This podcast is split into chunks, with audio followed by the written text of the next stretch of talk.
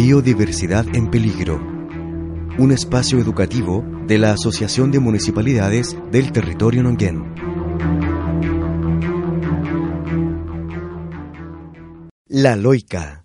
Esta hermosa ave de tamaño mediano es conocida en el mundo científico como Esturnella loica la loica emite trinos o cantos, pero su característica más notoria es el color rojo de su pecho, presente solo en los machos, ya que las hembras presentan una coloración ligeramente parda y ambos poseen una banda de color blanco en su cabeza se distribuye en el cono sur de América del Sur y desde el extremo norte de Chile hasta Magallanes, ocupando todo el territorio continental. Se la encuentra en terrenos bajos y húmedos y en áreas cordilleranas alcanza los 2.500 metros de altitud. Se alimenta de varios insectos y arácnidos y todo tipo de frutos y semillas que consigue tanto en el suelo como en los arbustos que visita.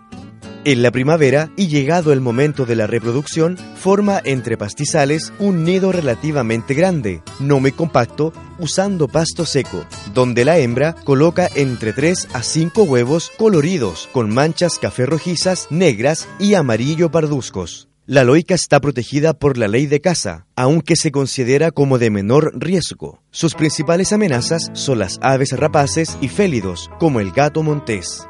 El colorido del macho dio origen a una leyenda popular que narra que un cazador que se aprontaba a disparar a un ave resultó herido al reventar su escopeta.